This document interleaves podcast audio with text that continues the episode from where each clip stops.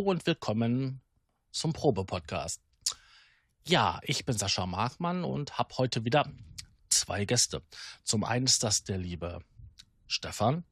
Hallöchen. Und der liebe Basti. Moin.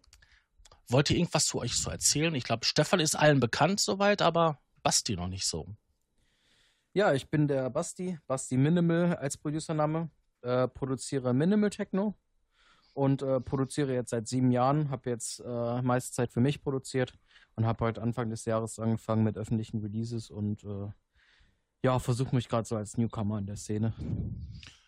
Ja, das kennt man. Newcomer. ich bin auch schon seit 20 Jahren Newcomer. Ja, ähm, mal sehen, wie das dann bei mir wird. Also, da sind jetzt auch auf jeden Fall noch einige Releases auch bei ganz, bei recht bekannten Labels in der Minimal Techno-Szene dabei. Aber mal sehen, wie, was die Zukunft da jetzt da noch zusagt. Ja, die Szene ist ja noch recht überschaubar, ne? Ja, die ist noch recht überschaubar, ist auch gerade ziemlich am Aussterben, aber das motiviert mich jetzt natürlich noch mehr. Und ähm, ja, das Ganze halt dann noch versuchen am Leben zu halten. Mhm. Ja, es ist immer schön, wenn ähm, so kleine Exoten immer noch existieren. Viele sind ja der Meinung, es heißt Techno und es ist groß und es ist toll. Aber es gibt ja viele kleine Facetten und manche Bereiche oder Subgenre, ich glaube, so nennt man das, die werden ja heute gar nicht mehr bedient. Ja, genau. Und Minimal, also Minimal, äh, das Minimal, was ich mache, ist so das, was so 2012, 2013 gekommen war. Und es ist halt jetzt auch ein bisschen in die Jahre gekommen wieder. Und auch das Genre ist quasi schon so ein bisschen tot gehört. Hm. Das ist halt dieses typische äh, Minimal, also die meisten werden vielleicht Roblex kennen zum Beispiel, der macht, so ein, macht das noch, aber auch er ist schon so ein bisschen abgedriftet von dem klassischen Minimal. Viele kennen ihn halt jetzt so als Paradebeispiel halt. Äh, aber was ich halt wirklich mache, ist halt diese, also mein Stil würde ich schon so ein bisschen verspielt beschreiben mit Percussions, Offbeat Bassline, 128 BPM. Ja, das ist so der, dieser typische Minimal, den ich mache. Also nicht dieses eher klassische, wirklich komplett ruhige 120 BPM Minimal, schon, sondern schon eher dieses äh, etwas modernere Minimal. Ja. Also nicht mehr dieses ganz reduzierte. Genau. Ja. Ist schon mehr verspielt. Ja, Und ich, das, das klingt ist, gut. Das ist ja heutzutage Danke. so. Die Leute machen ja mehr so diese ganzen Crossover-Sachen. Man verbindet verschiedene Genres. Man erfindet sich ein eigenes Genre. Genau, ja.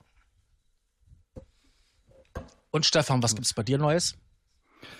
Bei mir gibt es gerade Neues. Ich mache gerade von einem aus Twitch. Äh, der hat mir seine Spuren zur Verfügung gestellt und daraus mache ich gerade so ein bisschen, ja, ich würde sagen, chill mehr draus. Man könnte vielleicht sogar schon ein bisschen in die Meditationsrichtung gehen. Ah, so schöne Ambience-Sachen. Ja, so, so, also er hat da so ein paar Spuren, die mir total gefallen haben und äh, er hat mir dann sein Projekt gegeben den kennt Basti auch, hier bei dem, ich weiß jetzt gar nicht, wie der heißt, aber ähm, irgendwas mit V. Pitti, sagt er bestimmt. Ah, was. ja, stimmt, ja. Und ähm, ja, kurz zu Basti, ja, zu den, ich habe den kennengelernt über Twitch auch und deswegen kennt er auch Pitti. Mhm. Weil wir ab und zu so ein bisschen auf ähm, Twitch so ein bisschen rumscreenen und da habe ich dann halt, wie ja. gesagt, den Pitti mal ange angeschrieben, ob er, ob er vielleicht Bock hat, mir die Spuren zu geben und das hat er dann gemacht und jetzt versuche ich da so ein bisschen was draus zu basteln. Das hört sich gut an. Also auch viel mit Klavier. Ich meine, du kennst mich ja, ne? Viel Klavier. Ja, Klavier geht immer. Streicher und so. Ein bisschen Gitarre ist auch mit dabei. Also nicht ganz elektronisch. Ja, Moog ist auch dabei. Moog ist ein bisschen dabei. Auch ein bisschen Diva ist dabei. Aber mhm. das Lustige ist, ist dass der, Passt der, der zu dir. Ja, das Lustige ist, der Track ist eigentlich irgendwie. Es gibt da eigentlich gar keine richtige Bass, Bassdrum drin. Mhm. Also es gibt zwar schon in originalen Version gibt es eine, aber ich finde, das hat nochmal was ganz Spezielles, wenn da keine so drin ist, sondern nur diese, diese Snare und da ist noch so ein Geräusch mit, mit drin. Das klingt einfach so geil treibend und deswegen wollte ich das nicht damit kaputt machen einfach. Mal gucken, wie es dann später weiter sich verläuft. Ja klar, ja. neue Sachen ausprobieren ist auf jeden Fall immer gut, ne? Ja, auf jeden Fall. Das sollte man auch immer tun.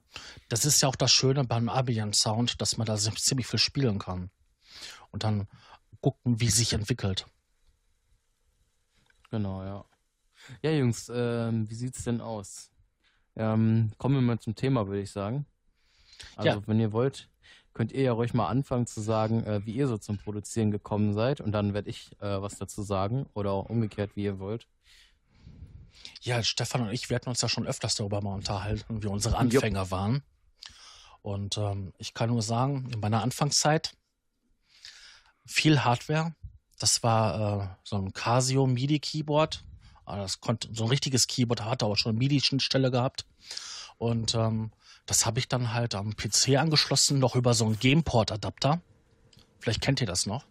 Ich kenne es noch, ja. Ja, also an den Soundkarten früher war ja dieser Gameport dran, dieser 15-polige Stecker. Und da hat er auch ein MIDI-Interface drin. Und damit habe ich das noch dran gesteckt und dann geguckt, was es da so an Software gibt. Und da habe ich lange Zeit lang habe ich benutzt von Cakewalk, glaube ich, hieß die Firma noch. Ja. Die hatten so einen eigenen Sequenzer, so einen kleinen. Und damit habe ich dann halt rumexperimentiert und bin über viele Umwege irgendwann mal bei Cubase gelandet. Vorzugsweise ja. die verwässerten Versionen. Ja, dann, ja, gut. dann ähm, ich mal die kurze ja. Runde. also bei mir jetzt eigentlich angefangen mit einem Keyboard damals, mit einem Yamaha PSR 340 Keyboard. Das kennt man. Ja, das kann man kennen. ähm, ja, und später fand ich diese Sounds nicht mehr so geil irgendwie. Das hat mich irgendwie nicht mehr irgendwie ja. geflasht und geflasht und dann ging das halt irgendwann wirklich so mehr in die Digitalgeschichte rein. Ich kenn das. Ging das los mit, mit EJ ging das dann so los. Magics und so und da war schon so ein bisschen so DAW-Findungsphase, was, was, womit kann ich gut arbeiten und so und dann bin ich halt später dann noch zu Cubase gekommen und bin bis jetzt auch noch Cubase-User. Ja, dann erzähle ich mal. Also bei mir war es ein bisschen anders. Ich habe damals, ähm, bin ja erst 19, um das mal zu erwähnen, 2011 äh, hat ein Nachbar bzw. Kollege von mir, ja und sein Vater haben halt so produziert bei FL Studio. Ich fand das halt ganz geil, habe gesagt, ey, äh, zieh mir das mal hier auf den Stick äh, und äh, probiere ich mal ein bisschen rum. Und dann habe ich das natürlich ausprobiert, fand ich halt richtig geil. Äh, damals die Anfänge, also das war dann wirklich auch so, ich habe mir da erst gar keine Tutorials angeguckt und da fing das bei mir so an. Ich hatte wirklich null Ahnung, ich habe bei null angefangen. So, ich, ich habe halt am Anfang, so. ich habe am Anfang zum Beispiel so Sachen gemacht wie Melodien mit Kickdrums und sowas Schönes.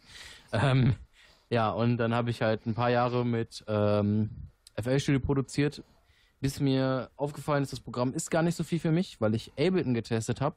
Und seitdem produziere ich seit letztem Jahr im September mit Ableton und äh, wird auch nie wieder zurück nach FL Studio wechseln. Aber es ist natürlich immer Geschmackssache, aber mir liegt das Programm halt einfach so am besten. Und äh, ja, das waren so meine Anfänge. Ja, das ist immer die Frage der Arbeitsweise. Ich bin bei äh, Fruity Loops, hieß das damals noch, das FL Studio, ja. ähm, bin ich mit der ähm, Pattern-basierenden Arbeitsweise nicht klargekommen. Komischerweise in der Hardware-Welt komme ich mit Pattern sehr gut zurecht. Nur in der Software-Welt nicht, weil wenn ich dann Melodien am Finden war, hat mich dieses Raster immer wieder, ähm, ja, kastriert, weil, sagen wir mal, das war jetzt 32 Noten lang das Raster und ähm, ja, manchmal passte das da einfach nicht rein. Ja. Da war es abgeschnitten und so weiter. Und das hat mich dann halt immer frustriert und dann bin ich halt bei einer linearen D ähm, DAW gelandet. Also ich glaube, ja, jeder hat mal FL irgendwie getestet. Also ich glaube, FL ist auch so eine so eine DAW, wo eigentlich fast jeder mal irgendwie mal in der Hand gehabt hat. Und das glaube ich auch. Gerade halt, halt viele Anfänger benutzen auch FL-Studio, weil sie halt denken, ähm, das ist das einfachste Programm für die, wo man halt, weil es natürlich auch sehr viele Tutorials dafür gibt und Richtig. halt auch ähm, ja. halt einfach, ähm, was wollte ich jetzt sagen? Ähm, weiß ich nicht. Ich weiß nicht, ob weil es halt auch preislich jetzt natürlich auch nicht so teuer ist, ähm, ist es natürlich auch nochmal interessanter und ich weiß nicht, ob es bei jeder DAW Demos gibt. Bei den gängigen gibt es ja Demos, die Ableton, Cubase wahrscheinlich auch. Ja, ja mittlerweile auch. schon, ja. Und du hast bei viel schon. Hardware ähm, immer so mit diese abgespeckten Versionen bei. Ja, stimmt, das stimmt, ja. Und ähm, je nachdem, welch, welches Gerät du holst, also bei Yamaha hast du auch überwiegend mittlerweile Steinberg dabei. Bei ähm, Roland, was hast du denn dabei? Cakewalk? Ja, aber wobei, die, die machen doch gar nichts mehr, oder? Cakewalk gibt es ja jetzt von, nee, wird wahrscheinlich jetzt hier entweder Trackstation sein oder sowas. Genau, Ahnung. also ich hast du da ständig da solche Sachen dabei.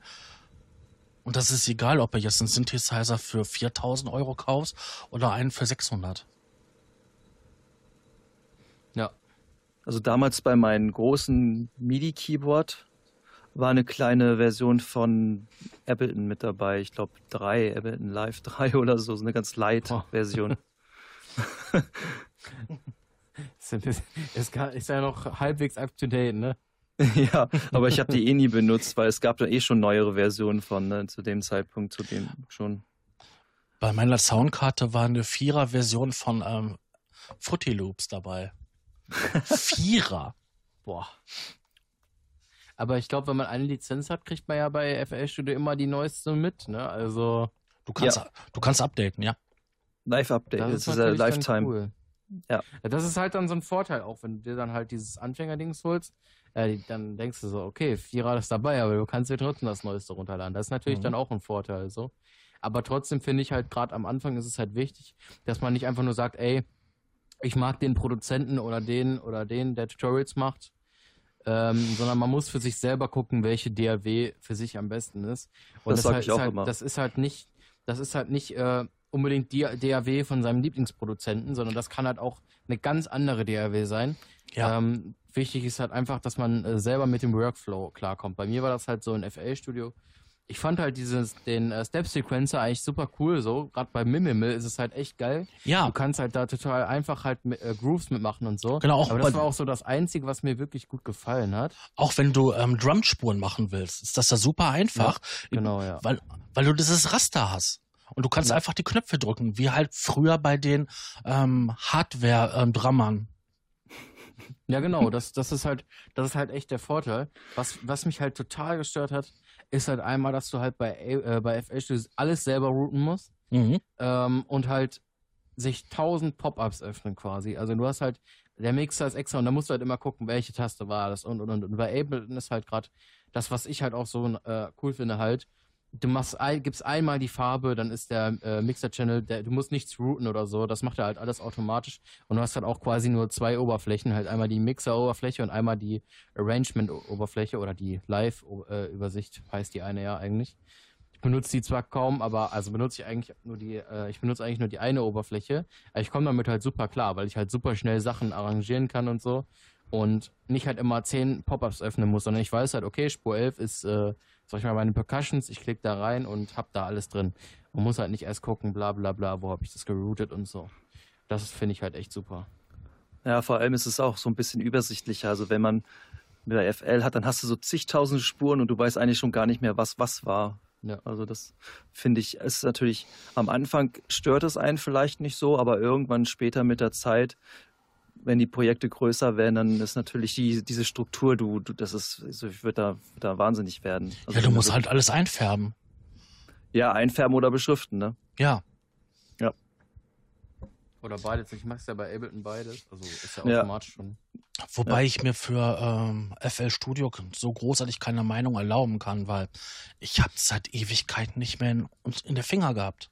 Hat sich ja auch viel getan. Also ich habe damals hauptsächlich das 11er, glaube ich, oder was, das 10er, ich weiß nicht. Also ich habe auf jeden Fall 2011 damit angefangen und habe halt so letztes Jahr, also 2017 habe ich halt aufgehört. Habe aber trotzdem letztens noch einen Track mit dem FL20 gemacht, also weiß ich da auch, äh, was da abgeht. Einfach weil ich einen Collab gemacht habe. Ist aber ein unreleaseder Track, also könnt ihr den leider noch nicht hören. Vielleicht irgendwann mal in einem Mix oder so. Auf jeden Fall ähm, habe ich da FL Studio 20 benutzt und halt wieder gemerkt, dass ich halt für die Sachen, die ich halt in Ableton halt am wenigsten Zeit brauche, leider halt am meisten brauche bei FL Studio. Das sind halt einfach dieses Routen und das Farben geben. Weil das halt einfach so eine Zeit in Anspruch nimmt, da alles einzeln. Das, bringt ja nichts. Also du kannst das Element, du musst ja, ja, überall die Farbe geben. Im Mixer, in der Playlist, im, äh, im Sequencer und das ist halt, das nimmt halt mega viel Zeit in Anspruch. Meiner Meinung ich glaub, nach. Das, ich glaube, das war früher in Cubase auch so. Mittlerweile wird das, glaube ich, auch alles synchronisiert und so über die Mixkonsole. Wenn ich mich nicht, wenn ich mich schwer daran erinnere. Ja, das kann sein. Mittlerweile wird es auch die Farbe, die in der Spur ist, wird die auch synchronisiert mit der im Mixer. Und mittlerweile ist, es, mittlerweile ist es auch, ich glaube, das war früher auch schon so in dem alten Mixer, aber im neuen ist es auch so, wenn du Spuren anwählst, die zeigt er dir sofort an und springt dann auch in den Mixer rein, wo die Spuren sind und so. Und das finde ich auch sehr, sehr praktisch und muss dann nicht erstmal diesen ganzen Mixer durchscrollen bei den ganzen ja. vielen Spuren. um deine Spur wiederzufinden. Das ist echt praktisch. Ja, man muss, sollte sich auch vergewissern, wenn man sich jetzt halt eine ähm, digitale Audio-Workstation aussucht, was ist meine Arbeitsweise? Will ich hingehen und halt linear arbeiten, also quasi, ja, wie soll ich das beschreiben, wie es linear, wie so eine Schallplatte halt ist. Das, die fängt vorne an und hört, hört irgendwann hinten auf.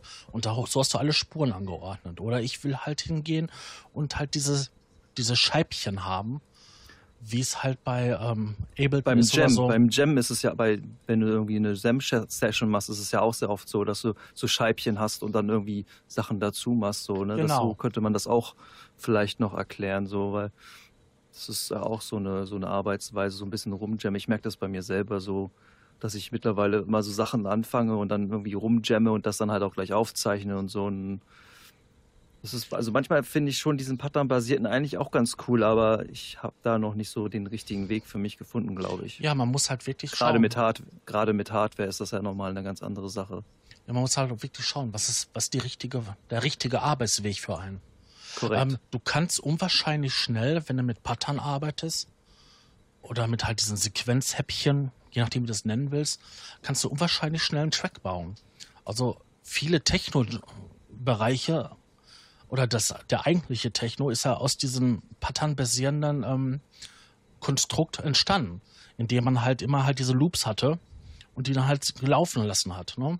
Und in 303 Du konntest ja stundenlang die gleichen Notenfolgen haben und je nachdem, wie du die Regler eingestellt hast und das Filter und so weiter, hast du ja immer einen anderen Sound gehabt und mit einem Echo und einem ähm, Hall dahinter. ah Ja, klang das halt alles anders und voll und breit und je nachdem, wie du dann gedreht hast, hast du immer einen anderen Klang gehabt und der, die Charakteristik veränderte sich. Und im Endeffekt waren das immer nur dieselben Noten, die gespielt wurden.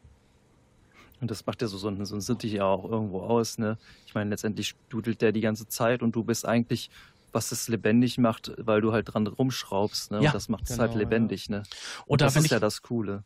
Oder So. wenn ich mir überlege, diese Sachen mit den, ähm, mit den Drumcomputern, eine 808 oder eine 909 und eine ähm, 727 und wie sie alle heißen.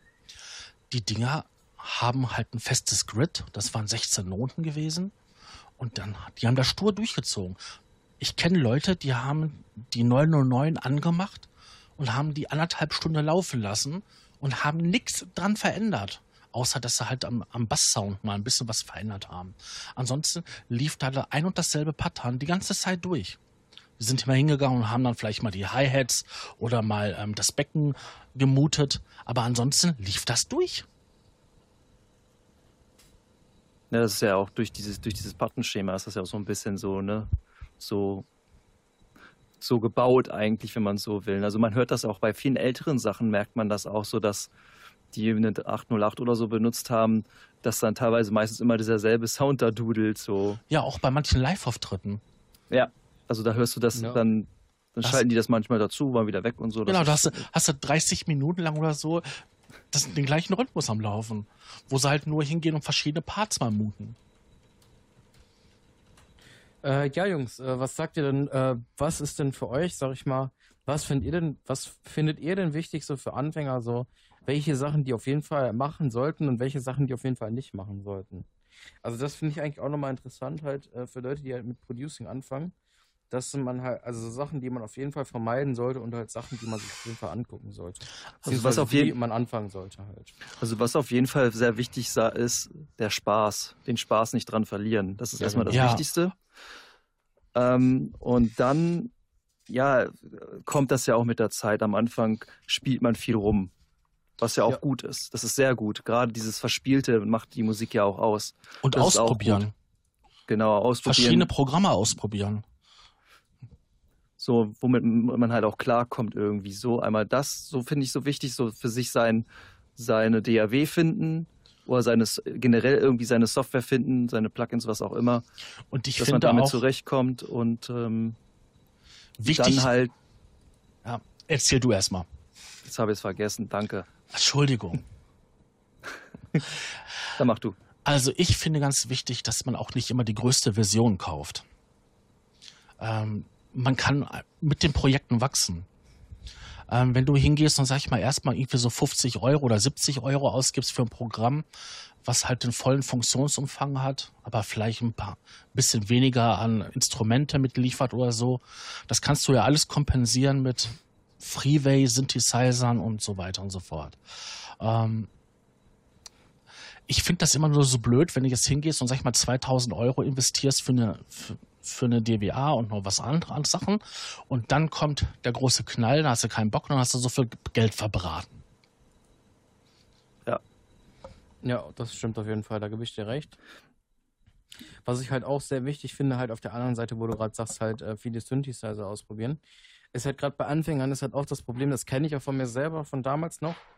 Ähm, ich habe halt damals so gedacht, oh, Silent super geil. Und dann habe ich mir das installiert so und dann, oh, da kommt ja nichts Cooles raus. So, und dann habe ich mir halt den nächsten Synthi geholt. Oh, ja, Serum, oh, der klingt ja, ich sage jetzt einfach irgendwelche Synthes als Beispiel auf jeden Fall. Ihr wisst, was ich meine. Ja, ja, ja. Was ich halt jedem Anfänger nur raten kann, setzt euch mit den Basics von jedem einzelnen Programm auseinander, bevor ihr 20.000 Programme ausprobiert. Weil es, auch wenn es dann mal selbst wenn es Jahre dauert, ihr habt davon mehr, als wenn ihr einfach immer irgendwelche Preset-Libraries nur durchskippt.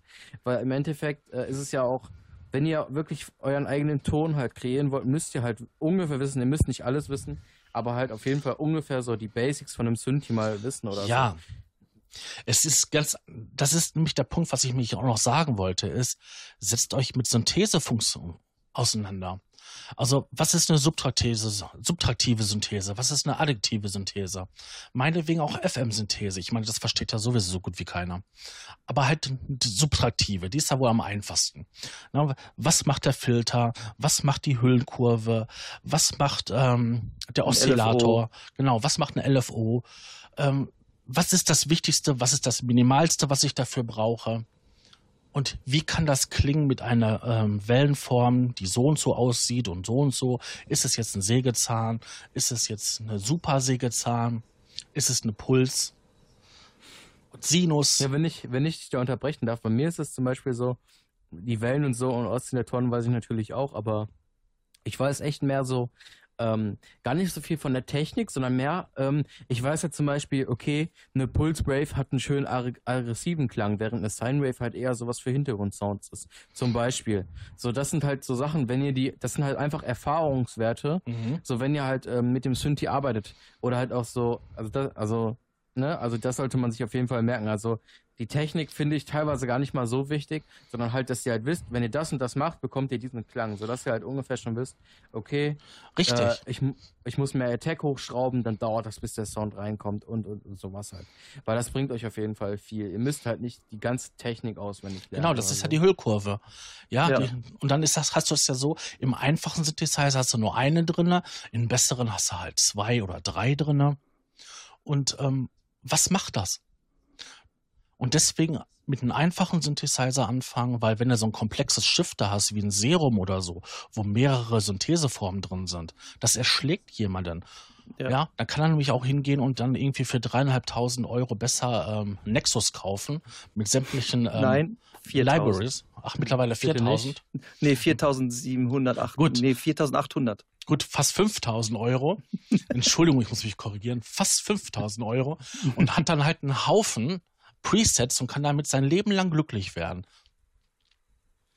Und muss sich keine. Möchte ist halt die andere Frage. Ja, aber da muss ich keine Gedanken darüber machen, wie, wie baue ich einen Sound oder schaffe einen Sound, den ich jetzt haben möchte. Es gibt, ja diesen, es gibt ja diesen Musikerwitz.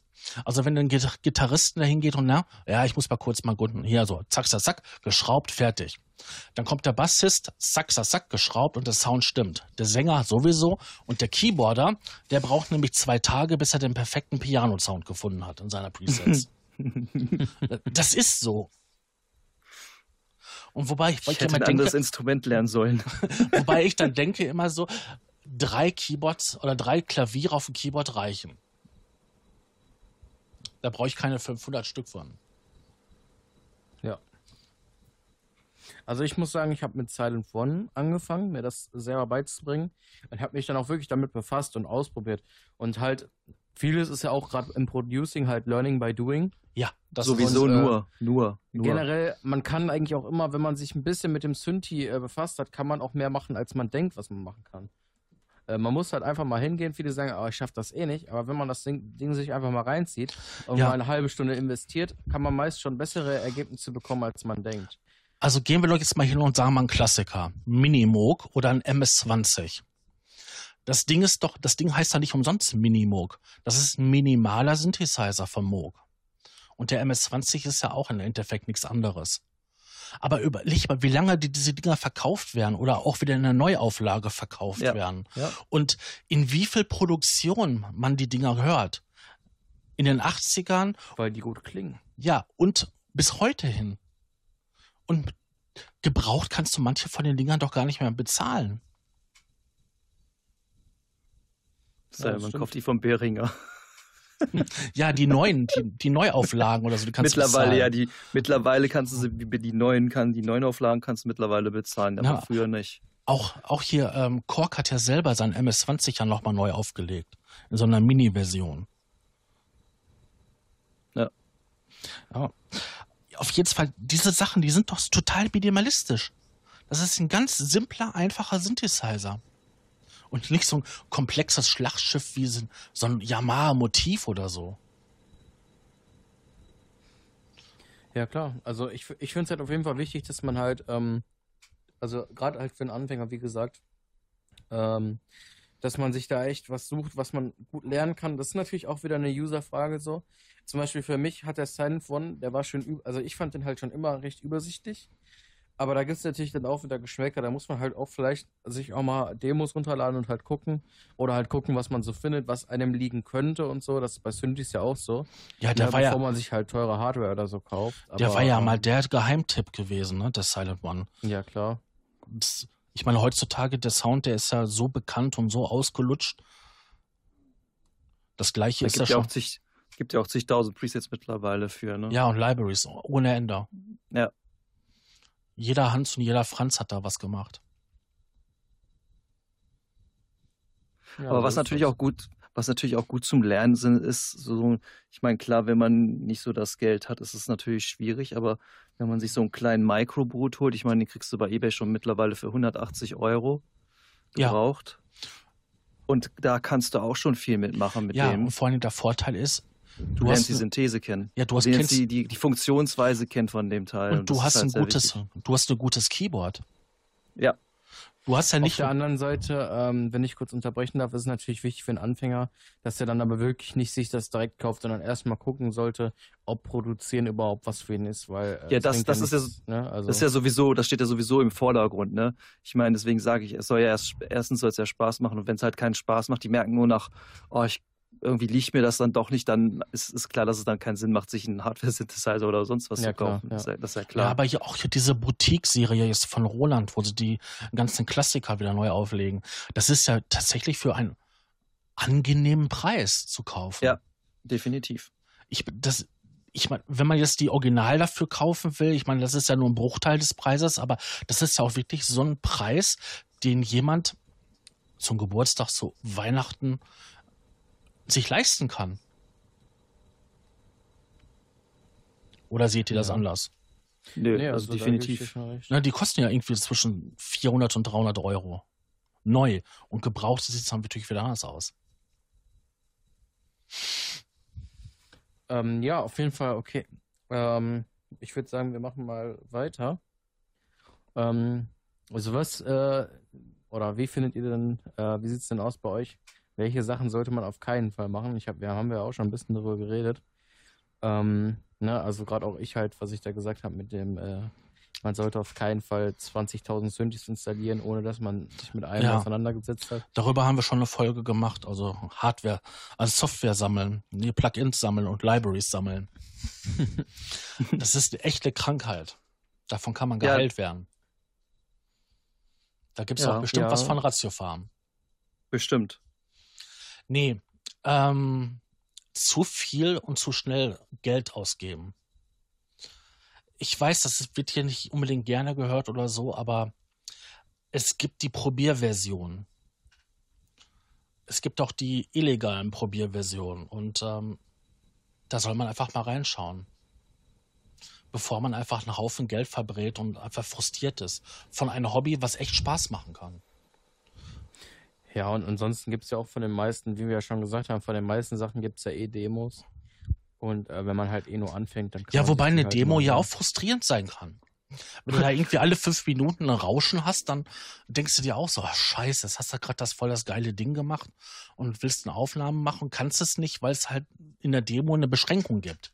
Ich erinnere dich an den einen Streamer, der mit FL arbeitet und eine Demo hat und die, gespeicherte Datei nicht mehr laden kann. Zum Beispiel. Kannst dich noch dran erinnern, ne? Basti. Äh, ja. Das ist natürlich dann auch doof, wenn du dann speichern willst, du speicherst dein Projekt und kannst es nicht mehr öffnen. Das ist total Bullshit ja das, irgendwie. ist, das ist echt Bullshit, ja. Aber die Demo ist halt auch nur dafür da, es, um also, zu testen, sag- um zu testen, Genau. ja klar. Und ich, ich, ich- die Frage ist halt auch, wenn du anfängst, ob du dann wirklich, ob es wirklich Sinn macht, die Sachen eigentlich schon zu exporten, so.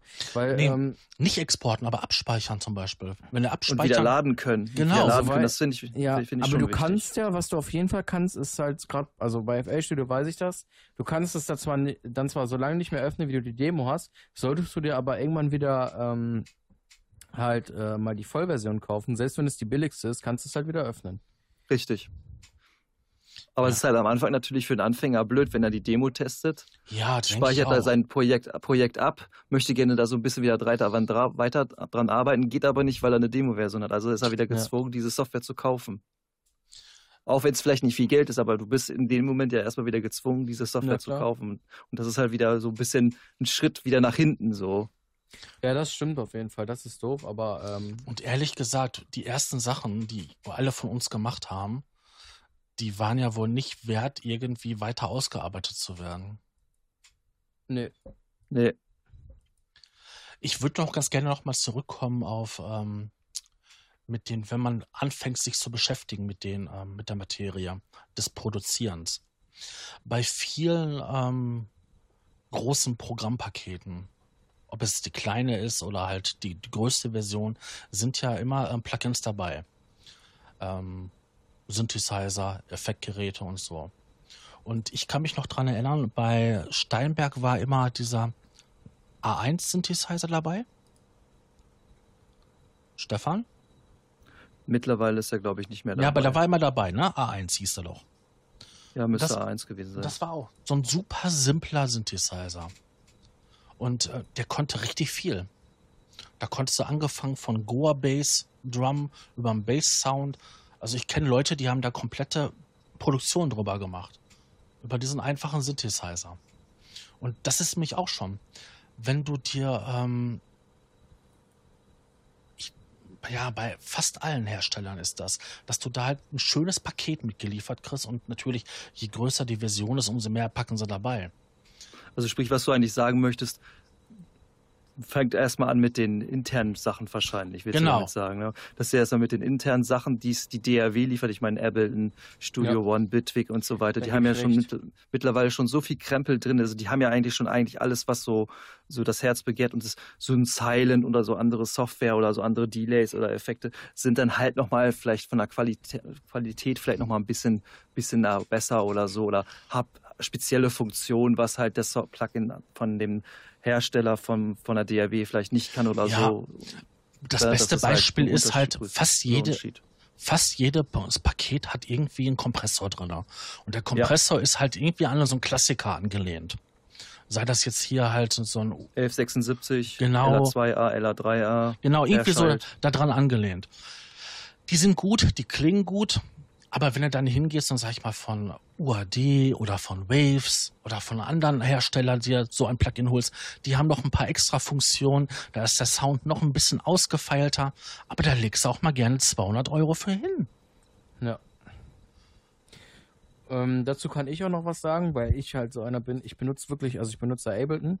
Die Suite, also die Live 10 Suite habe ich zurzeit. Und ähm, Das ist diese Standard, diese schon, das ist die große schon, ne? das ist, ja, genau. Und äh, ich benutze aber halt wirklich auch, da ist eigentlich alles drin, was man braucht. Äh, von Bitcrusher bis Grain Delay, also Grain Delay ist halt vergleichbar mit dem Valhalla Delay. Mhm. Sowas in der Art. Halt so richtig schön verspielt, halt, was benutze ich auch mega oft, das ist eines meiner Lieblingsplugins. Auf jeden Fall ähm, finde ich es halt wichtig, wenn man sich halt erstmal mit der DAW an sich beschäftigt, bevor man sich zu viel holt. Also genau. Also man sollte halt erstmal alle Sachen in der DAW, wie ihr auch schon gesagt habt, halt erstmal testen und sich damit äh, auseinandersetzen, beziehungsweise so Sachen, die ihr jetzt selber nicht unbedingt braucht, vielleicht nicht so, äh, so, so viel, aber vielleicht so die Grundlagen oder so ich sag mal so, was ich jetzt zum Beispiel kaum benutze, ist ein Vocoder so. Damit habe ich mich jetzt nicht wirklich befasst, äh, weil ich es einfach nicht so. Also ich mag den Vocoder-Sound einfach nicht so. Das ist aber halt einfach Geschmackssache. Ja, aber der gehört ja auch nicht in den Stil ähm, rein, den du machst. Genau, genau. Und ja, das ist halt auch das, ja. was ich meine. Ihr, ihr, solltet euch auf jeden Fall zum Stil. Beispiel mit den Sachen wie Equalizer, Kompressor, äh, Delay und Reverb-Effekte zum Beispiel, das sind so Sachen, die man eigentlich immer benutzt.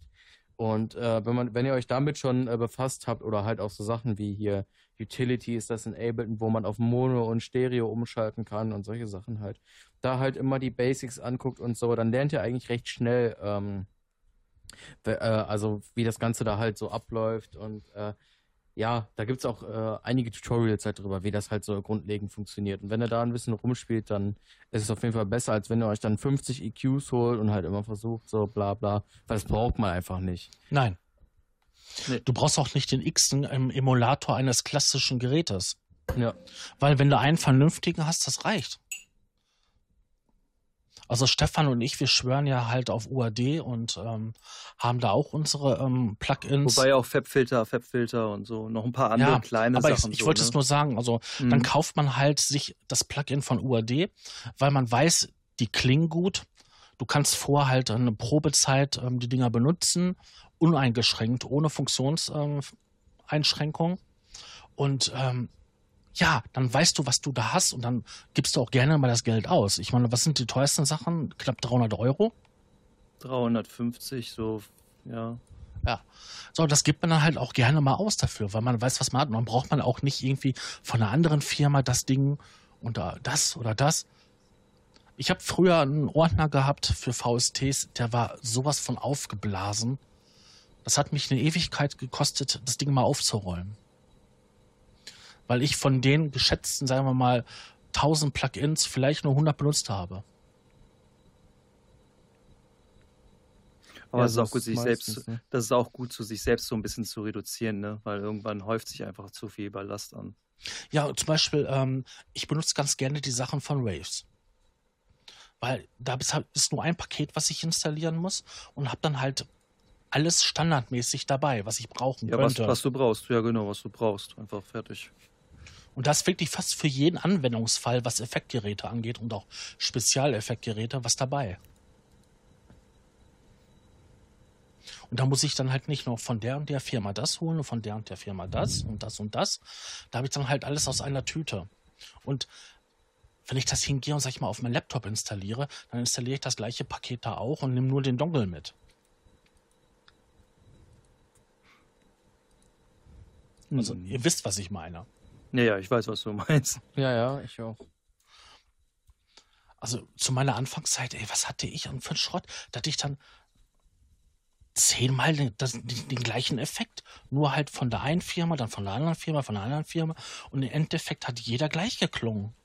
Das ist halt das Schlimme an diesem Marketing ne, immer. Ne? Sie wollen uns halt verkaufen, ja, du brauchst dieses und dieses Plugin, weil sonst klingt ja. deine Musik nicht mehr und so. Und das ist halt auch das ist große Problem. Genau. Ist es auch. Das ist totaler Blödsinn. Es ist einfach nur Marketing, bla bla. Als Anfänger denkt man halt auch, ich brauche Silent, da sind geile Presets, aber das ist halt das Problem. Benutzt nicht 80 Millionen Presets, nur weil ihr die dann schon zur Verfügung habt und das einfacher ist, sondern es wird euch im Endeffekt mehr bringen, wenn ihr euch wirklich mit den Basics äh, auseinandersetzt, äh, anstatt dass ihr Zeit damit verschwendet, irgendwelche Tracks mit äh, Presets zu machen. Okay, also wir wollen natürlich jetzt Presets nicht kleinreden. Es gibt natürlich auch gute Presets. Ja, ja klar. manchmal man findet man auch also wenn ich sollte es trotzdem selber schrauben, auf jeden Fall. Also wenn, genau, ja. wenn ich jetzt hingehe und ich will einen Track machen und ich will nicht großartig nachdenken oder so, dann verwende ich gerne Presets, weil ich dann habe einen Sound so ungefähr wie der so, den ich mir vorgestellt habe. Ich kann schnell einen kompletten Track bauen und habe das Grundgerüst und dann gehe ich hin und verfeiner und tausche die Sounds nach und nach aus. Geht ja, weil es sind ja nur MIDI-Daten, die halt irgendeinen Synthesizer steuern. Und dann kann ich ja die Sounds selber schrauben. Das ist das Gute. Das Problem ist nur, wenn ich nur Presets verwende, die habe ich in tausend anderen Werken schon gehört. Genau. Und ja. wenn ich die Ja. schon bei Helene Fischer gehört habe. Ich meine, das ist doch mittlerweile so. Ich meine, Nexus ist doch deswegen doch voll die Lachnummer. Ja, ich finde halt auch Nexus, man hört halt auch direkt, ob es Nexus ist. Also Ja, weil, deswegen, weil die Macher von dieser Software die Sounds in Sample-CDs verwenden, in äh, ihren Libraries, in anderen Instrumenten, überall, wo diese Macher drin sind, sind überall die gleichen Sounds. Die klingen Genau, ja. alle gleich. Die Ja. klingen halt alle wie so 90er, ich sag mal Kirmes-Techno, wenn ich das so ehrlich äh, sagen darf. Das ist halt, ich finde das leider, also ich muss echt sagen, ich, also Nexus mag ich gar nicht, ich habe es früher auch mal ausprobiert, als ich so angefangen habe und äh, mittlerweile bin ich, also wirklich, ich brauche es nicht und werde es mir auch nie mehr holen. Ja, eine Zeit lang war Ähm. Nexus bei allen. Also da hatte wirklich jeder Nexus drauf den Rechner gehabt. Aber irgendwie, Ja. mit, aber das ist doch mittlerweile schon fast genauso wie bei ähm, Omnisphere. Ähm, nachdem Nexus irgendwie total durchgebrannt ist und ähm, alle ab durchgeludelt haben, stürzen sie sich auf die nächste bessere Software und das ist dann halt Omnisphere. Das tut mir echt leid, weil Omnisphere ist soundtechnisch auf einem ganz anderen ähm, Niveau wie Ja, Level. und vor allen Dingen, das ist ein kreatives Tool. Was ich da machen kann, das kann ich mit einem Nexus nicht machen. Nee. Ja, ist Nexus ist ja, wie nennt man es? Ich glaube. Äh, Rompler. Ein Rompler ist das. Genau, es ist ein einfach nur ein Rompler, Sample ja. Player. Mit ein Genau, paar Einstellmöglichkeiten. Ja, ich finde halt auch so viel Geld für einen Rompler auszugeben, macht halt gar keinen Sinn. Vor allem, weil du halt die Sounds halt auch Du bist sehr beschränkt. Halt total schnell halt mit einem Synthi, also für das Geld bekommst du ja so viele gute Synthes, da kannst du viel bessere Sachen selber machen, wenn du dich einfach nur damit befasst. Selbst wenn du, selbst wenn du hingehst und einen billigen Hardware-Rompler, sowas wie einen gebrauchten Korg, also Micro Korg X oder so kaufst, hast du mehr, mehr Kreativität und mehr Potenzial, neue Sound zu schaffen, wie beim Nexus. Weil das ist nicht so ausgelutscht. Ja, das stimmt, ja. Ja, ähm, weiß nicht, ob wir nochmal auf das Ursprungsthema zurückgehen sollen. Ich glaube, wir sind schon wieder ein bisschen abgerutscht. Oh, das passiert öfters. Das passiert Ja, andauernd. es ist ja auch nicht schlimm. Gehört natürlich dazu. Ich meine, äh, Ja. so muss es auch sein. Macht's authentisch. Ja.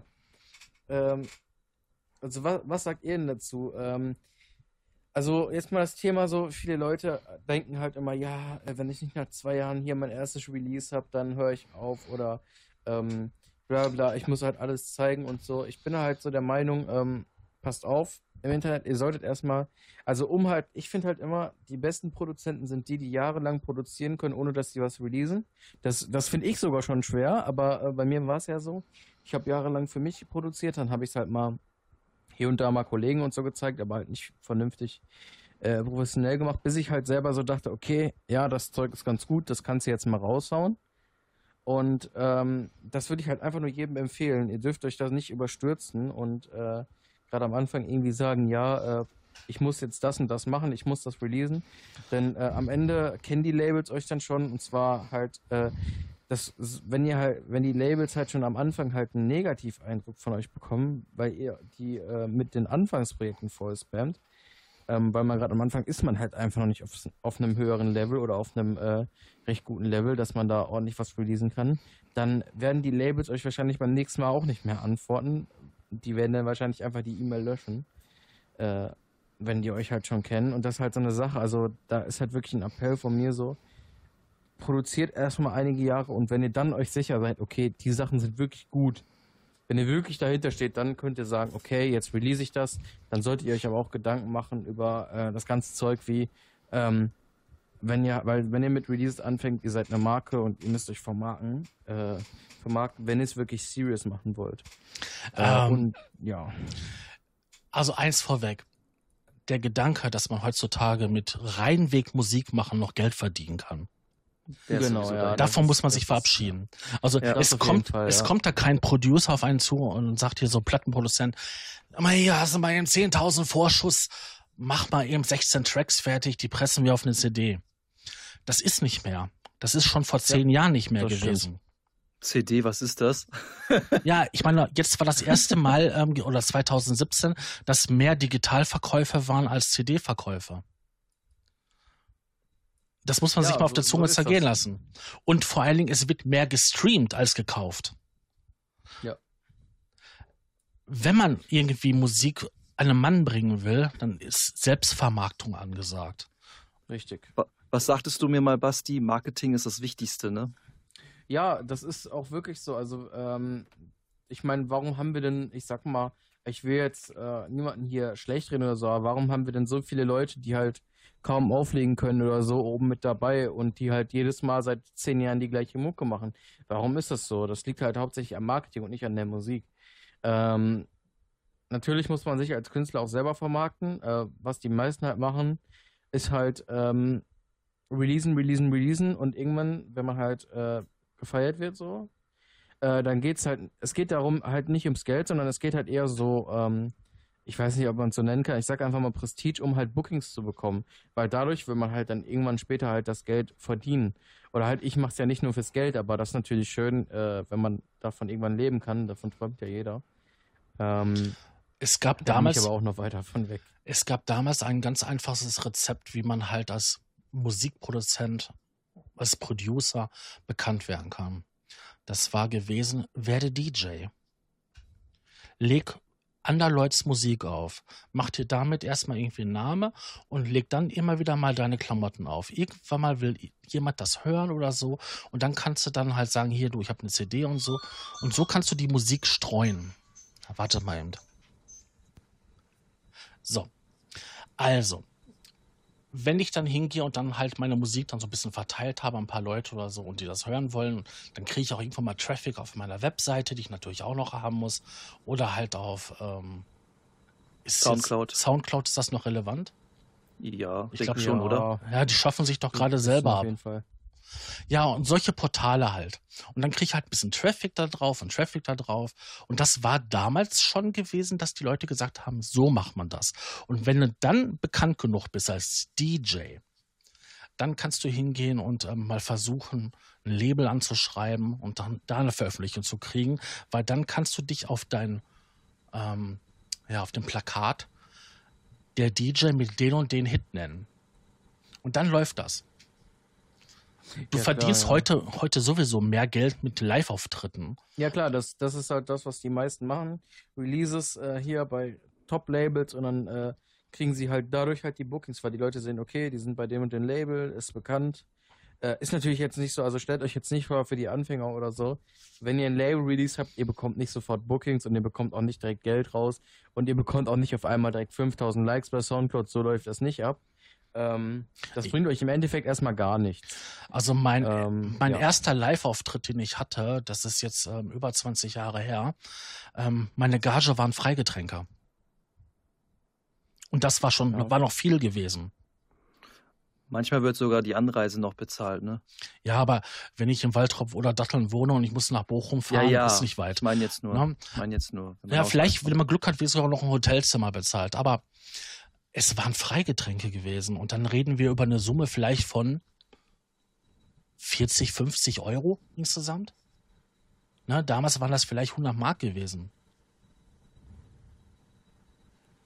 Muss aber schon ordentlich viel trinken. Jo. Ja, aber den Pass, in einem passenden Club oder so weiter zahlst du doch schon irgendwie äh, drei Mark oder was, was das damals gewesen? Drei Mark für ein, für ein Bier oder für eine Cola. Ja, da war ich noch nicht dabei. Ja. Das hast du damals doch bezahlt. Und wenn du dann schon da, da bist, dann bist du auch den ganzen Abend geblieben. Ja, und ein paar Freunde hast du auch noch mitgenommen. Ja, klar. Ne? Die Gästeliste musste immer gefüllt werden. Ja, Gästeliste ist generell auch so ein schönes Thema. Grüße gehen raus an Rick, wenn er es irgendwann jemals sehen sollte. Oder hören. Ja, oder hören. Ja, eher hören. Sehen, Kannst du ja, da- sehen ist kann- gut. Kannst du einen animierten, kannst du einen animierten Podcast dazu machen? Äh, ja, ähm.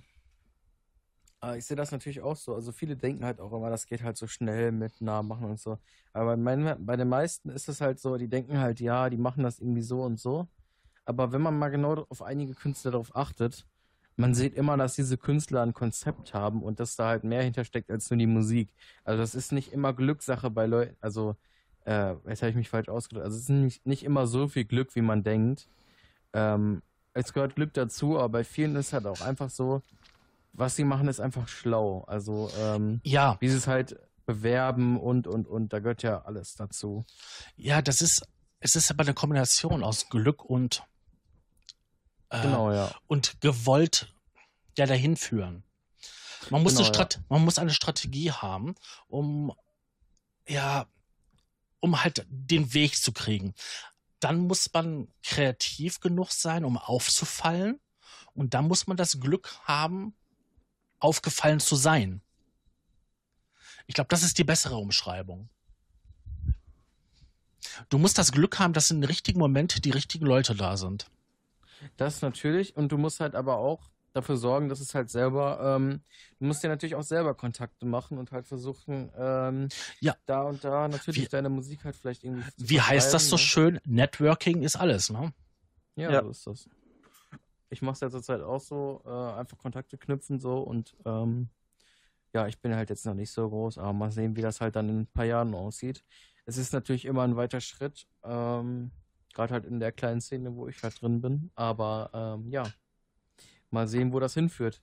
Minimal ist aber, ja zurzeit nicht so gefragt, aber naja, mal sehen, aber kommt das Aber mittlerweile hat man natürlich auch viel, viel mehr Möglichkeiten durch die Technik. Ne? Das darf man natürlich auch nicht vergessen. Ne?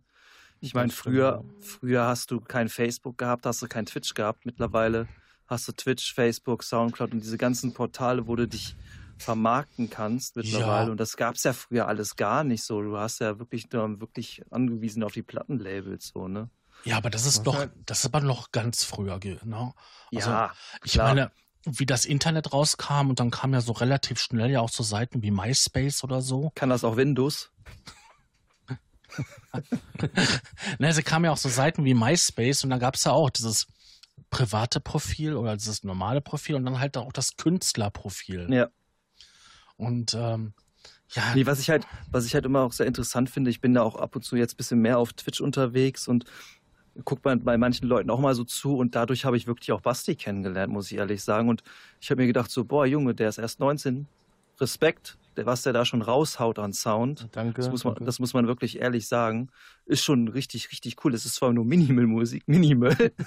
ist nur minimale Musik. ist, ist nur minimale Musik. Ist ja einfach zu produzieren, sind ja nur nein, wenige Spuren. Nein, nein, das, das darf man natürlich auch, das muss man natürlich ja, auch gefallen. Das ist nicht, das ist nicht, nein, aber für die Anfänger auch, das ist, das ist nicht, trotzdem nicht einfach zu produzieren. Minimalistisch kann noch teilweise schwerer sein auch, ne? Sich ein, einzuschränken und weniger zu nutzen. Manchmal ist ja auch weniger mehr, ne? Ja, klar. Nee, aber ich finde es halt schön, dass es halt die, mittlerweile diese Möglichkeit gibt, dass man einfach irgendwie auf eine Plattform geht, ob es jetzt YouTube ist, Twitch oder so, da so mal ein bisschen von sich zu zeigen, was mache ich denn für eine Arbeit. Das könnte vielleicht auch so, so ein bisschen so ein kleines äh, Vorstellungsprofil sein oder ja, so. Genau, und, das, ja, genau. und, das, und das ist halt, das ist halt das Schöne, das, das hat man ja früher nicht so, nicht so gehabt halt. Ne? Also du kannst dich dann nochmal so ein bisschen mehr in Show stellen, wenn man natürlich ja. auch nicht so ein so ein Schisser ist wie ich, wenn ich jetzt mal so sagen darf. Ähm, ich müsste eigentlich auch mal viel, viel mehr Werbung machen oder so, aber ich habe da irgendwie, ich, hab, ich, ich bin eigentlich so mehr der Typ, ich, ich habe keinen Bock auf Werbung machen. Ich möchte eigentlich Musik machen und nicht irgendwie Werbung machen, aber das ist halt mittlerweile äh, gang und gäbe, ne, so, und das ist halt mein, meine Schwierigkeit und mein ja, Problem. Was ich halt auf, auf, Twitch halt zum Beispiel cool finde, ist halt, ähm, ich bin ja eher am Produzieren und ob ich jetzt Leute daran teilhaben lasse, ähm, mir macht es halt einfach Spaß so, äh, wenn mir können halt Leute dabei zugucken, ich antworte auf so ein paar Fragen. Und was natürlich auch cool ist, diese Leute sehen, ich produziere das auch wirklich selber. Weil heutzutage weiß man auch nicht mehr Bescheid, ob das jetzt ein anderer macht oder nicht. Und äh, gerade auch bei Twitch, wenn mir dann da einer drüber guckt und dann auch der, auch der Track genau released wird oder so, äh, sieht man natürlich auch, okay, den hat der Typ wirklich selber gemacht.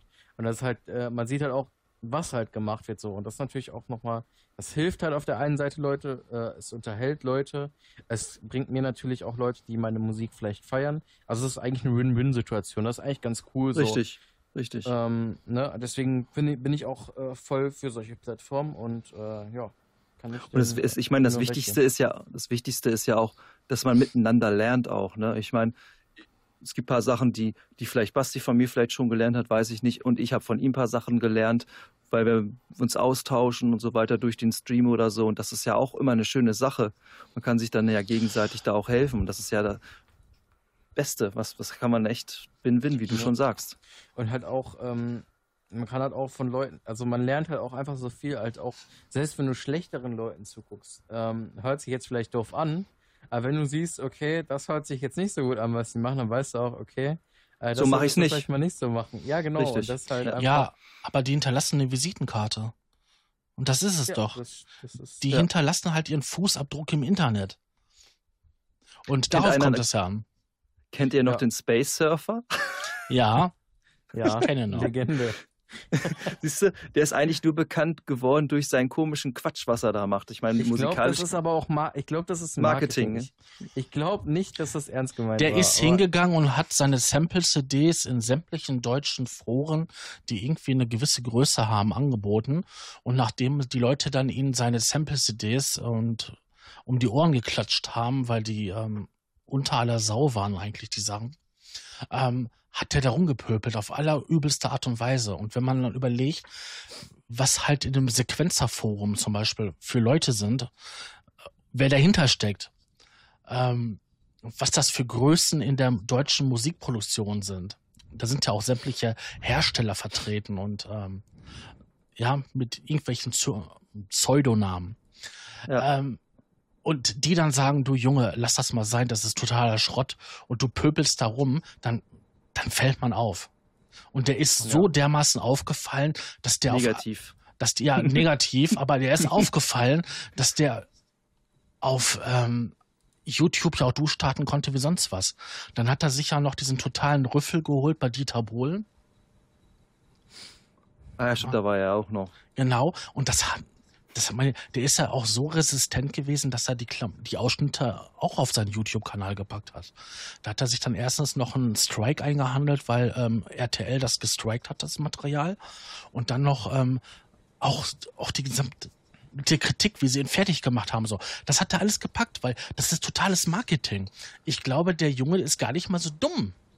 Nee, nee dumm ist er nicht. Ich glaube, das ist nicht. Äh, auch gewollt. Also ich könnte mir halt schon vorstellen, dass er sich dachte, okay, ich bin zwar scheiße im Musik machen, aber ich bin Aber wenn dumm. dann richtig, ne? Aber wenn, dann mache ich es richtig scheiße, ne? Nee, aber, ja, aber, ich meine, er kam ja auch auf die Idee, ich stelle mal die Buffer hoch, ja, weil meine Soundkarte und der PC einfach in den Schwitzen gekommen sind. Ja, dann hat er die, die Buffer auf maximal gestellt. Klar, dass dann die CPU, klar, dass die CPU-Last runtergeht. Aber es ist in keinster Weise mehr live spielbar.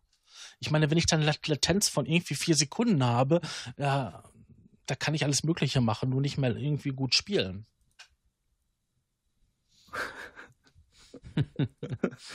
Und der hat sich tatsächlich eine äh, Soundblaster ähm, Soundkarte geholt, um damit Musik zu produzieren. Ja, okay, na, es, na, es, gab, es, gab ja, es gab ja schon welche, die ASIO konnten. Also da ja, gab es ja schon welche. Aber trotzdem, ich meine, wer kauft sich denn eine Soundblaster-Soundkarte? Das ist eher so ein, eine ja, für, ich, für, Gaming und so. Ja, aber guck mal, wenn du, wenn du als Anfänger bist, dann, dann hast du nicht gleich irgendwie ne, so eine High-End-Karte. Also. Der Silver Surfer hat sich damals in einem Forum als der Mega-Checker verkauft. Das, du musst da mal gucken im sequenzer.de. Muss mir mal den Link schicken in Facebook. Ah, da muss ich, muss ich ja selber erst versuchen, wie blöd. Ja. Auf jeden der hat sich da als der super neue Star und seine. Ja, in den Videos ja auch. Ich bin der neue Techno-Megastar und so. Und wenn man sich diese Tracks angehört hat, das war doch einfach nur x Schichten gelayert. Ähm, irgendwelche Sequenzen, die halt im Pattern, die im Pattern-Modus ablaufen und dann halt Geschichte, Geschichte, Geschichte, immer fetter, immer breiter. Das kann ich auch. Das kann ich so sogar, wenn ich, wenn ich noch einen Nagel im Gehirn habe. Am besten waren immer seine komplexen Melodien mit zwei Noten oder so. ja, genau. Mega komplexe Melodies. Ja, Richtig geiles Zeug. Aber wir Aber reden merkt, über ihn. Aber wir Guck, reden wir über ihn. mich für einen Collab an. Guck, wir reden über ihn und eigentlich ist es indirekt ja schon wieder Werbung für ihn so. Also ne? ich also sag ganz ehrlich, ich sag funktioniert. Ich feiere seine Musik zwar nicht, aber ich feiere seine Videos trotzdem, weil die einfach so übertrieben unterhalten sind. Also Gen muss ich einfach ganz ehrlich zugestehen. Ich finde die Videos lustig. Habt ihr die ganzen ähm, Fanarts-Klamotten mitgekriegt, die die Leute gemacht haben, von seinem knatschenden Stuhl und so. Da gibt es Videos auf YouTube, wo die ähm, alle Knatscher zusammengeschnitten haben oder manche haben komplette Stücke daraus gemacht, wenn der Stuhl so am Knatschen war. das ist so genial. Und da kann man mal sehen, das sind kreative Leute. Ja. Ja, ist auf jeden Fall sehr lustig. Dass da noch keiner auf die Idee gekommen ist, ihren YouTube-Kacke daraus zu machen. Doch, hat einer sogar. Habe ich mir letztens ja. angeguckt. Okay. Es ist mir durch die Latte gegangen. Ja, aber da kann man sehen, der Junge, der hat sich so vermarktet und ist so im Gedächtnis geblieben, dass man selbst Jahre später noch über ihn spricht. Ja, ist natürlich die Frage, ja. ob man, ob man wirklich so wie er halt äh, ja, genau, wieder erkannt werden möchte. Ne? Das ist halt die andere Frage. Ne? Wieso? Mal, aber so wenn, er, wenn er gebucht wird, um halt ähm, eine Dorfdisco, eine schräge Show abzuziehen, das, das reicht doch. Aber ich glaube, er hat ja, ich denke so, so ich, also ich denke da so ein bisschen anders drüber. Ne? Also ich möchte da, möchte da nicht wie so, wie so ein letzter Vollidiot da irgendwie nur mich kennen, weil ich halt so der Vollidiot bin, der irgendwie so Scheiße macht, so ja, aber was ist denn erkannt werden, weißt du, du hast dann kriegst da so einen Stempel drauf und da habe ich keinen Bock Ja, aber drauf. was ist denn mit der vollbusigen ähm, DJ, die in keinster Weise irgendeinen Regler bewegt und da nur eine Performance ablegt mit fix ja. und fertigen MP3-Stick, wo ein Lied schön sauber rüber ja vorproduziert alles ist? Und die kriegt die Kohle dafür, reißt einen riesen Show da oben und leistet nichts. Ja, das finde ja. ich halt auch, das ist halt die heutige Szene generell finde ich halt sehr traurig. Das sind halt alles nur noch Fake-DJs und Ghost Producing und und und. Ich habe die Tage ein Video gesehen auf Facebook. Da war ein DJ gewesen, der stand gar nicht mehr in seinem Pult, sondern der glaub, hat weiß, die ganze meinst, Zeit lang da irgendwie ein Gezampel und ein Gehampel gemacht. Ja, ja, und hat, war das und hat sich Ach, da ja, präsent ja. und hat sich da präsentiert wie ich weiß nicht einer so, auf ARDS, ADHS. Ja, nein, so, so ein Gorilla, der so auf der Brust am Klopfen ist, so. Ja, du, was ich meine? Voll am ich Pose glaub, die ganze Zeit lang nur und irgendwie nur so Scheiße am machen. Und die Leute genau, haben das, das gefeiert ja. wie sonst was. Ja, das war halt Tomorrowland, aber man muss halt auch dazu sagen, so, was mich halt daran stört, das Schlimme ist ja, dass diese größten Festivals, die Leute, die da hingehen, die haben ja keine Ahnung von Techno. Die denken dann so, okay, Tomorrowland, das vertritt ja hier so die Technos. Das denken die. Also wir wissen, dass das halt nicht so ist, aber die denken das halt. Und das Schlimme ist halt, dass das dann quasi die Szene vertritt, in der wir eigentlich sind und die, dass die Leute halt sogar dafür anwirbt, für diesen Kommerz. Das ist halt das Schlimme daran.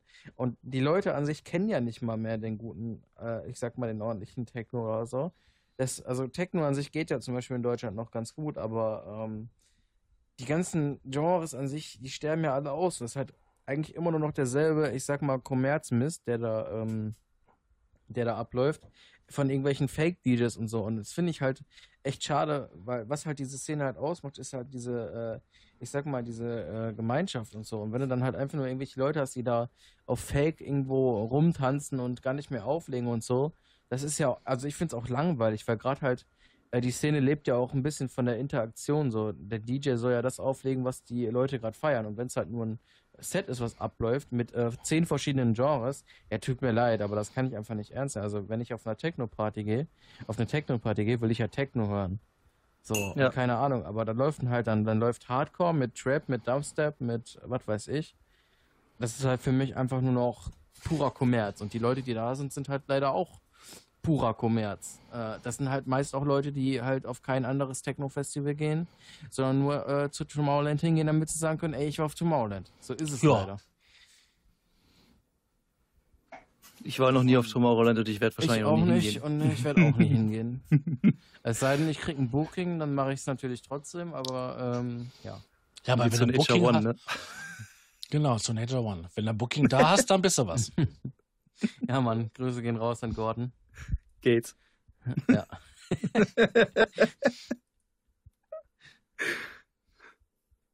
Den Insider versteht leider jetzt hier keiner. Nee.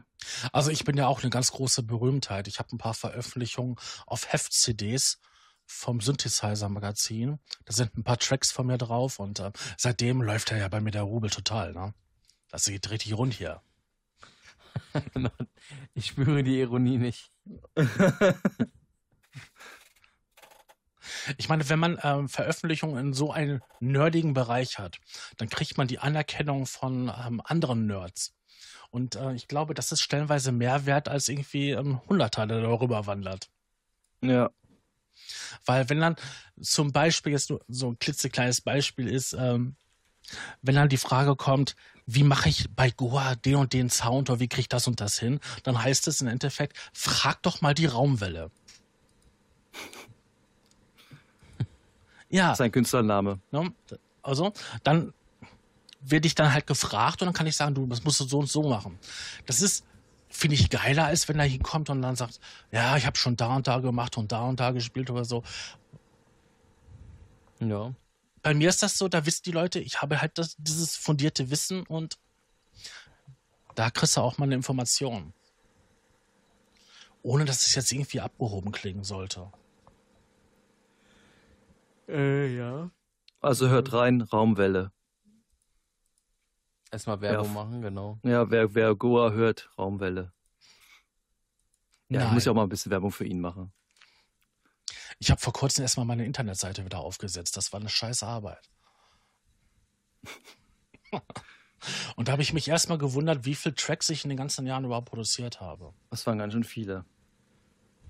Ja, es sind fast 200. Ja, manchmal hat man Sachen. Wobei bei mir, ich habe auch mal einen Monat gehabt, da habe ich zehn Tracks gemacht, aber mittlerweile so mache ich so jedes Wochenende so einen fertig. Das passt dann auch irgendwie. Aber das ist schon heftig. Am Wochenende ja. ein Track. Ja, man, muss man sich natürlich auch hintersetzen, ne? aber, aber viele denken ja, produzieren ist keine Arbeit. Leider. Nee, es ist eigentlich nur eine Taste drücken und das war's. Ja, genau. Und dann drücke ich auf ziehen, dann ist der Track fertig. Und dann drücke ich auf meinen Push-Button und dann habe ich den gemixt, gemastert, alles fertig. Genau. Ich gar nichts mehr machen. Wie heißt das nochmal? neues von wie hieß das? Wie hieß nochmal das eine Plugin-Paket? Ah, was alle haben mussten. Weil sie meinten, ähm, wenn ich das habe, dann kriege ich den perfekten Mix. Ozone? Ozone, genau. Ich habe auch Ozone, mittlerweile mache ich mehr mit. Maya. Mittlerweile mache ich aber mehr so mit Ableton Standard. Also Ozone habe ich auch und ähm, ja, man kann es gut verwenden, aber das ist dann mehr so, ähm, ich lasse das mal eben drüber laufen, damit man das halt bei Mutti im Küchenradio spielen kann. Aber das Schlimme ist wieder daran, dass man eigentlich mehr diese Presets durchsteppt. Also bei, bei vielen sieht man das so, die dann diese Software nee, nutzen. Das mache ich nicht. Also wenn dann ja, das schon. Du richtig. bist jetzt die Ausnahme. Ich meinte jetzt aber generell, die meisten nutzen dann irgendwie nur ein Presets. Oh, das klingt geil, gut raus, exportiert. Ja, wieso? Nee, das klingt noch nicht mal geil. Das liest sich gut. Da steht irgendwie drauf, äh, 16-Bit äh, CD Mastering. Und dann ja. nimmst du den und dann weißt du ganz genau, ja, der wird jetzt auf CD-Level gemastert. ja, super. Mega Oder geil. hier äh, Clubmaster äh, 3000 und dann haust du einfach drauf und keine Ahnung, wie das klingt. Alles overcompressed, egal. Scheiß drauf, einfach mal exportieren. In der äh, Goa-Community gibt es ja auch so ein paar Witze und ähm, unter anderem halt auch dieses Plugin, wo du halt einen ganzen Goa-Track machen kannst. Dann hast du da so ein paar Knöpfe, du kannst du einstellen, hier Bassdrum, da halt Hi-Hat und so, dann hier ähm, Bass, Basslauf und dann Push und dann läuft das und dann machst du den Superhit. Ne, darauf ist nämlich von Stefan gerade der, der Witz gewesen mit dem Push the Button. Echt? Ja, ist auch mhm. gut. Weiß ich gar nicht. Ah, Push, ja... Den Put habe ich gar nicht in, in Erinnerung da gehabt gerade. Nee, ist so. Das, das ist doch jetzt so, mal, vielleicht ein Jahr her, dass du überall doch gesehen, da hat doch, ähm, wie heißen die Jungs nochmal aus Tel Aviv? Ähm, die mit den Pilzen, Infect, Infect Mushroom. Infected Mushroom. Ja, die haben doch da angefangen, doch da so ein paar Plugins rauszubringen. Ja, die sind aber auch nicht schlecht, das muss man noch sagen. Ja, aber da sind diese Witze aufgetaucht. Mhm. Da so ein Button und dann hast du einen fertigen Track produziert. Ja, Soundgoodizer bei FL steht auf dem Master und der Track klingt gut, ne? so ungefähr. Aber viele Max nehmen auch den Maximizer, ne? Oh ja, schlimm. Den nehmen auch verdammt viele. Und dann aber Maximus Loudness Preset. Ja, genau das meinte ich, ja, genau. Und dann, und dann nochmal Limiter hochziehen und alles Mögliche. Warum? Und dann sich wundern, warum es so komisch klingt. Warum du ja. nimmst erstmal auf jede Spur, Einzelspur eine L1-Limiter und dann auf der Summe machst ein L3 drauf. Dann hast du auch volle Kanne. Da bewegt sich schon das ähm, Potentiometer nicht mehr. Das ist dann die ganze Zeit lang oben. Kackwurst ist am Start. Ich sag ja, wenn die, wenn die Waveform ein, äh, ein Rechteck ist, dann ist alles richtig. Richtig. Nicht ernst nehmen, bitte. Ja, die 16 Bit müssen ja auch ausgenutzt werden, ne? Ja. Ja, ähm, ja, auf jeden Fall, also, ja, ich finde das auch Quatsch. Also, Mastering, man kann einfach kein Preset für Mastering nutzen. Es gibt auch nicht das eine Mastering oder das eine Mixing. Man kann, man kann was halt mehr, äh, mehr Richtung Bass mixen oder halt mehr auf klare, Höhe, klare Höhen gehen oder, oder, oder. Das ist halt immer ein bisschen Geschmackssache halt. Ich würde es eher einige sagen. Mögen's, einige mögen es ja auch lieber so ein bisschen mehr dass es halt ein bisschen mehr, ist, also nicht Kratzer, ich weiß nicht, wie man es nennt, dieses halt so ein Oldschool-Feeling, wenn es ein bisschen mehr, also wenn es nicht ganz so klar ist, so, das gibt es ja auch als, einfach als Charakter, äh, Charakter. So ein bisschen Drive. Genau. Bisschen, Dri bisschen Drive. So, das ist ja auch nicht, äh, nicht scheiße oder so, das ist halt, aber es gibt also, halt nicht, wie viele denken, so nur ein Mix oder so. Also zum Mix und Mastering, da sollten wir mal wirklich eine eigene Folge machen. Ja, das auf jeden Fall. Weil das ist so ein komplexes Thema und vor allen Dingen gibt es auch tausend und eine Herangehensweise. Und von diesen gibt es nochmal tausend und eine Variation. Und dann. Und die benutze ich alle selber auch. Und dann mindestens, mindestens tausend und zwei Wege, die falsch sind.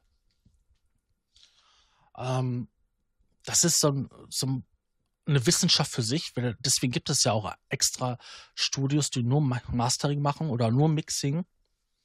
Und ähm, du kannst einen tollen Track kaputt mastern aber auch kaputt mixen.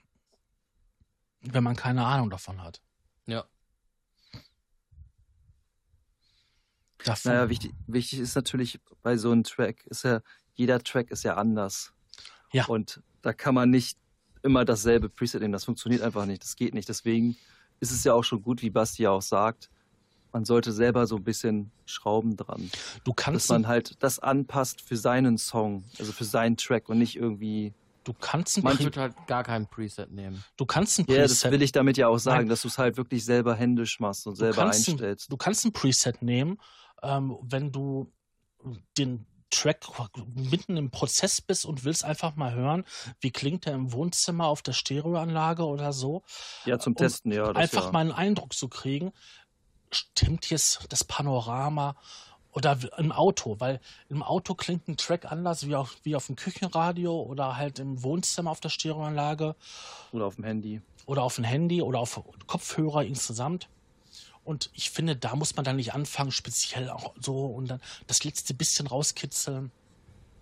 Nee, da kannst du auch ein Preset nehmen.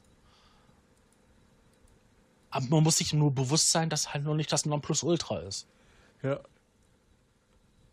Zumal ja auch viele Mastering-Studios, also ich mache mein Mastering auch selber, weil es sich halt nicht rentiert für, ähm, ne, also kann, mhm. man kann, ihr könnt euch mal gerne über die Preise informieren. Äh, da ist man mit 100 Euro noch gut dran. Äh, es macht für mich einfach keinen Sinn, einen einzelnen Track für 100 Euro mastern zu lassen, wenn ich nicht mal annähernd das rauszubekommen. Zumal bin ich ja noch, äh, mache ich ja nebenbei noch Fachabi und da habe ich halt auch kein Einkommen, also kann ich mir das auch nicht wirklich leisten. Nein. Äh, deswegen mache ich halt auch alles selber äh, Finde ich aber auch gut, so dass ich alles selber mache, weil umso besser werde ich dann auch in allen Gebieten. So bei mir ist es auch noch so, manchmal ist das Mastering besser, mal schlechter. Ich weiß es meist auch manchmal sogar selber, wo ich dann denke, hm, im Nachhinein, da könnte ich dann doch, hätte ich vielleicht lieber doch das und das machen sollen. Aber ich hake dann meist die Sachen ab und mache neu, weil das ist halt so mein Punkt. So ähm, von Zeit zu Zeit, man wird dann automatisch besser. Und äh, das ist auf jeden Fall auch so eine Sache, dass man da einfach die Erfahrung haben muss. Ne? Umso mehr man macht, äh, umso ähm, besser werden die Sachen halt auch von Zeit zu Zeit. Aber es wird immer mal so eine Sache dabei sein. Es wird nie ein Track immer perfekt sein. Das, das gibt's Nein, einfach nicht. das, kannst du selber auch gar nicht machen. Den gibt es auch, glaube ich, gar nicht, den perfekten Track. Das wirst nee. du selber auch nie hinkriegen, weil ähm, wenn du jetzt so ein richtiges Mastering-Studio hast, der so, der dir ein pressfertiges ähm, Mix rausgibt. Ja, genau, die haben analoge Hardware, alles mögliche. Ja, die erstens das und die Leute machen nichts anderes. Und die sind auch genau ja. geschult darauf. Und die hören den kleinsten Fehler und versuchen das rauszubügeln. Und ja, die haben auch die Erfahrung. Das ist zum Beispiel, gibt es den, oh, wie hieß, heißt er denn? mir fällt der Name nicht ein. Der hat jahrelang Musik und Techno gemacht und ähm, hat dann sich in Köln selbstständig gemacht mit Mastering-Studio. Der macht jetzt nichts anderes mehr, außer seine eigene Musik und für andere Leute mastern. Aber der kann Ja, auch das Geld dafür verdienen, verlangen. Du meinst nicht Ja. Balaskas, oder? Doch, Balaskas, genau. Andreas Balaskas. Mhm. Ist halt nicht in Berlin, ich weiß halt gar nicht. Nee, der heißt auch mit B, der Typ. Balaskas ist in Berlin. Ja. Ah. Asset Rob, Rob Asset. Kenn ich nicht. Ja, ist schon ein bisschen, ist schon ein bisschen älter der Name von ihm. Ja. Jetzt, jetzt macht er die Musik mit seinem bürgerlichen Namen. Ach so. Aber damals hieß er Rob Asset. Hat auch in Datteln für diese Musikzeitschrift DJing, DJ, Record, ach, irgendwie sowas. Hat er auch noch gearbeitet, bis der Laden dicht gemacht hat. Apropos dicht machen. Ich denke, das war es erstmal so für heute, würde ich sagen. ja, oder? eine Stunde 15 Ja. reicht. Ich meine, man kann ja noch mal öfters noch mal irgendwie einen Talk machen. Ich denke mal, das wird jetzt auch wieder ein bisschen mehr werden. Gut. Ja, ab und an mal, ne? Ja. Dann würde ich mal sagen, wir machen jetzt die Verabschiedung. Jo. Ja, ich würde mal sagen, hau da rein. Man sieht sich beim nächsten Mal. Hört. Man hört sich. Sehen ist nicht. Ja, äh, ja. Den, den, Fehl, den Fehler habe ich auch gemacht. Ich bin zu viel am Livestream auf Twitch, es tut mir leid. Stefan, möchtest du noch was sagen? Ich wünsche euch einen schönen Abend. Gut, das ist äh, auch mein. Habt Spaß, habt Fun, macht gute Musik, geilen Scheiß und ähm, wir hören uns beim nächsten Mal. Tschüss. Bis dann. Tschüss.